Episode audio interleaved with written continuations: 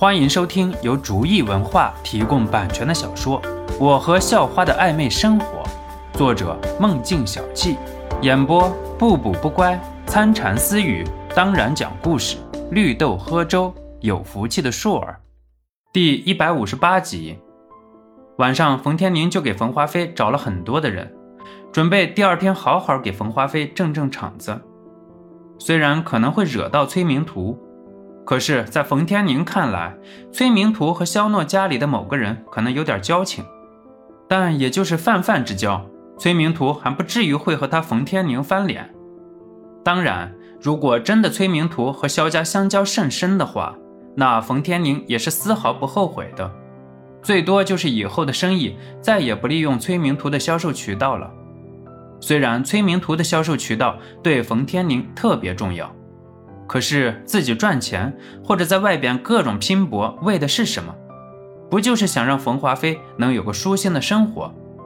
可是如果心情都不能很开心，那钱也就是数字和废纸而已。爱子心切的爹和坑爹快乐的儿子。第二天的检阅如期进行，而且每个方阵都拿出了最好的精神面貌。虽然高校学生的各种活动都一直被吐槽。不过不得不说，经过了半个月的训练，每个学生每个方阵的表现都是有模有样的。向我们的教官致敬！某个校领导在大喇叭中大喊道。紧接着，整整齐齐，每个学生都对着自己的教官敬了一个标准的军礼。当然，教官也是很尊敬的回了一个军礼。因为基本上不是本地的队伍，所以以后相见的可能性也基本上就没有了。半个多月不长，刚好够让每个人都泪眼婆娑。全体教官听令，向右转，看齐，跑步走。一个带队的教官发号施令道，然后所有教官迈开整齐的步伐向外跑去。让我们以最热烈的掌声。欢送我们的教官！台子上那个校领导又是冲着大喇叭喊道：“学生们都开始鼓掌，不管当时有没有想要逃离训练的，每个人都尽力的使掌声变大。”哈哈哈哈哈！你们往哪儿走啊？就在教官的队伍刚跑到操场边缘的时候，一个人拿着扩音器说道。来的人自然是冯天宁，后面是一群看场子的小弟。肖诺知道事情要坏，但因为不知道冯天宁要干什么，所以肖诺没有第一时间就行动，反而是在队伍里静观事情的发展。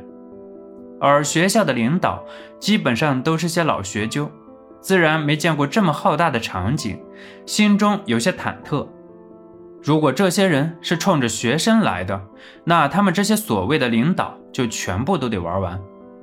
可这也是没有办法的事情，很多大学都像公园一般，所以也就免费对外开放。江州大学自然也是这样，所以冯天宁带着人进来，门卫自然没有阻拦。本来对外开放是很正常的事情，平时方便大众娱乐。可是现在一旦出事儿，那就是管理不善。台子上一个个领导都在忐忑着，不知道该怎么应付好了。台子上的那几个，没你们的事情，赶紧带着你们的学生们滚蛋！一会儿要是白嫩嫩的学生被误伤到了，那就别怪我了。冯天宁冲着台子上的各位领导喊道：“我今天就是和这几个当兵的有点恩怨，所以。”没你们的事情，都走吧。听到冯天宁的话，台子上的一众校领导都如释重负。大家都听我的命令，都赶紧离开，不要乱，有秩序离开。校领导赶紧开口道：“至于要找教官们的麻烦，那在校领导眼里可就不是什么事情了，那是队伍里的人，而学生却是自己负责的。”按理说，这算是突发事故，校领导应该留下来继续维持秩序，然后最后再走。可是很明显，校领导只是抛下了几句话之后就先行离开了。也许校领导只是被吓到了，也许他们眼里只有科学。领导不管咱的教官，可是咱不能不管，不能让教官被欺负。不知哪个班的一个男生站出来大声喊道：“就是，我们感谢教官，不能只放在嘴皮子上，更应该拿出行动。现在就是到了我们表现的时候。”另外一个队伍里的一个男生也是接着道：“年轻热血。”不过冯天宁却是皱了皱眉头，然后对身边的一个人说了几句话：“哟呵，小子，挺厉害啊！让哥哥看看，你们亲爱的教官教给了你们什么。”一个满胳膊都是纹身的痞子走上前，对第一个出声的男生说道。紧接着，痞子男就是一脚踢了出去。力气很大，一看就是天天打架的人，哪儿疼踢哪儿，正好把那个男生踢了个狗吃屎。踢完之后，痞子男并没有继续向前，也没有去看一眼，因为他知道，除非这个男生有什么特异功能，要不然就得这么躺着至少十分钟才能缓过劲儿来。